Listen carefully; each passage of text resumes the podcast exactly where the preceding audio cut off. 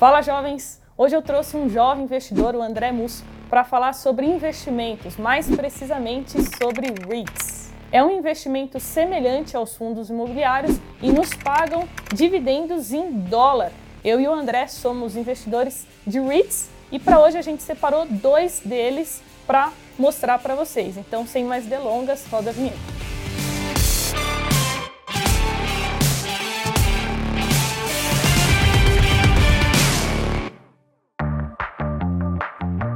Fala André, bem-vindo ao canal, se apresenta aí para o pessoal. Fala pessoal, primeiramente agradecer a Carol pelo convite e hoje a gente vai bater um papo aí sobre os REITs, que eu gosto de chamar de primos dos fundos imobiliários. Para quem não me conhece ainda, meu nome é André Musso, trabalho aqui no TC como analista de conteúdo e professor do TC Start e também tenho um canal no YouTube onde falo sobre investimentos no Brasil e no exterior. Então vamos lá. Explica para o pessoal basicamente o que é um REIT e a principal diferença né, entre um REIT e um fundo imobiliário. Bom, os REITs, como eu disse, eu gosto de chamar de primos dos fundos imobiliários, porque eles são parecidos, mas têm algumas diferenças. Os REITs, pessoal, são empresas que atuam lá nos Estados Unidos com a exploração do setor imobiliário, com foco majoritário em geração de renda, assim como os FIIs aqui no Brasil. Algumas diferenças são que os fundos imobiliários aqui no Brasil são fundos, então eles só conseguem crescer através de emissão de cotas. Já lá nos Estados Unidos, os REITs são empresas, então eles podem captar dívidas no mercado, emitir novas ações e eles têm uma maior liberdade para explorar esse tipo de setor. Boa. Então, antes da gente falar sobre esses dois REITs que pagam dividendos mensais em dólar, eu vou explicar rapidamente como que a gente pode investir na prática, né? Caso alguém já queira aí depois do vídeo começar ali os primeiros passos. Então, o primeiro passo é abrir conta né, em uma corretora lá do exterior.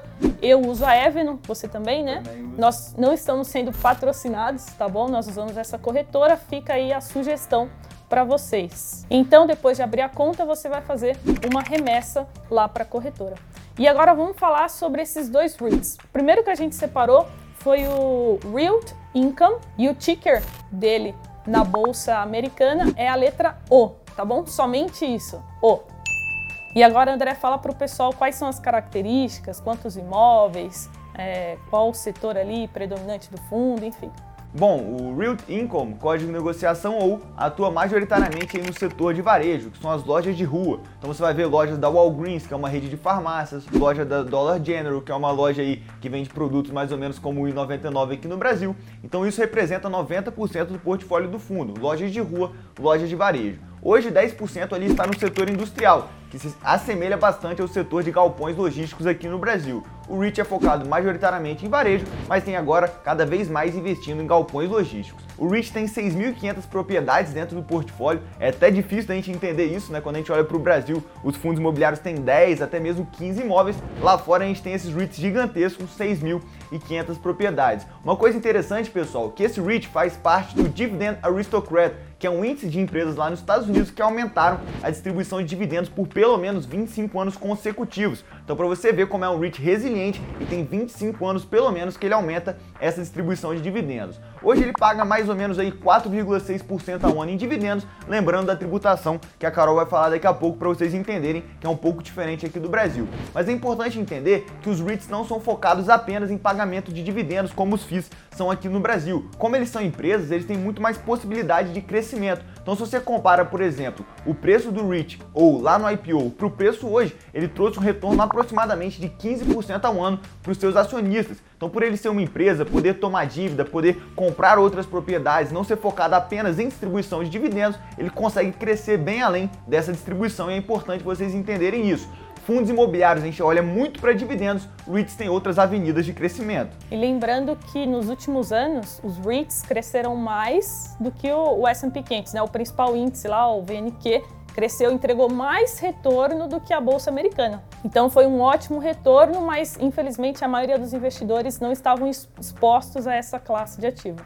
Pelos REITs serem empresas, pessoal, se você compara o índice de equity REITs, que são os REITs realmente é, propriamente ditos de investimentos imóveis, e o índice S&P 500 das 500 maiores empresas dos Estados Unidos, como a Carol disse, nos últimos anos eles superaram o índice. E se você pega numa grande janela de tempo, de 30, 40, 50 anos, esses dois investimentos andam muito em linha. Então é diferente aqui do Brasil, né, onde os FIIs tendem a ter um retorno esperado menor do que as ações. Lá não, eles tendem a andar em linha com o mercado americano. E antes da gente falar do segundo REIT, É, eu vou falar rapidamente aqui sobre a tributação, porque essa é uma dúvida muito frequente aí dos investidores brasileiros. Como que funciona? Os REITs, os dividendos, são tributados em 30% na fonte, então quando cai lá na corretora já vai aparecer lá que já foi descontado e o valor que foi descontado, e aí você só precisa declarar na sua declaração anual do imposto de renda, tá? Então não esqueça de declarar, não quer dizer que você vai pagar mais o imposto, porque aqui no Brasil existe um acordo de bitributação entre os Estados Unidos e o Brasil, então, é, a gente paga somente o imposto lá, mas não esqueça de declarar para que você não tenha problemas com a receita. E sobre o ganho de capital, Carol, o que é o ganho de capital? É quando o ativo se valoriza e você quer vender ele e colocar aquele lucro no bolso. Nesse caso, caso você tenha é, feito até 35 mil reais em vendas com lucro lá nos Estados Unidos, é isento de imposto de renda. E isso vale para stocks, REITs e ETFs. E agora vamos para o nosso segundo REIT, mas antes não esquece de deixar seu like no vídeo se você está gostando, assim você ajuda, incentiva que o canal Jovens na Bolsa continue trazendo grandes convidados com bom material, ótimas informações relevantes para vocês. E agora o segundo REIT é o STAG Industrial. O seu ticker na Bolsa Americana é somente STAG.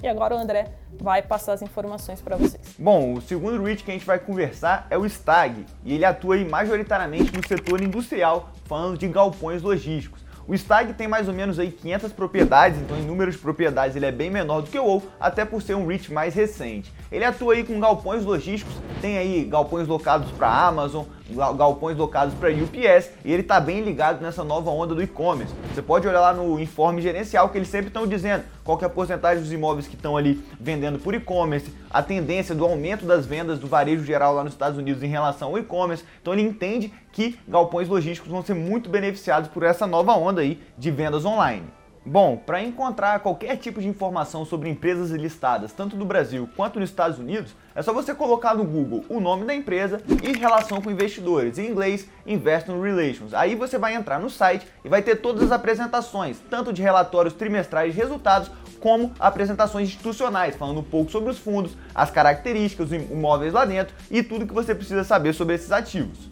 Lembrando que é em inglês, né? Então, fica a dica aí, comecem a estudar inglês se vocês querem investir em REITs.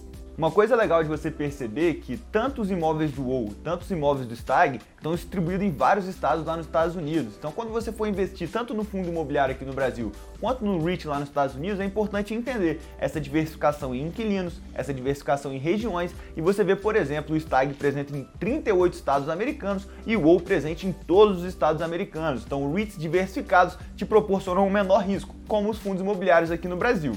O Stag hoje também paga dividendos mensais, como o WoW, e tem o dividend yield de 4,7%. Mas lembrando, esse dividend yield não é líquido de imposto. Então você tem que lembrar que além disso, você vai pagar aí os 30% de imposto de renda. Então, pessoal, vocês têm que pensar no REIT realmente como investir em uma empresa que tem imóveis ali explorando aluguéis. Os imóveis têm inquilinos, esses inquilinos vão pagar os aluguéis para a empresa, essa empresa vai distribuir para você. Então são semelhantes aos fundos imobiliários aqui no Brasil, mas realmente tem esse ganho adicional por serem empresas e poderem ter maiores avenidas de crescimento. Então é isso, jovens. André, obrigado pela sua participação. Espero que vocês tenham gostado.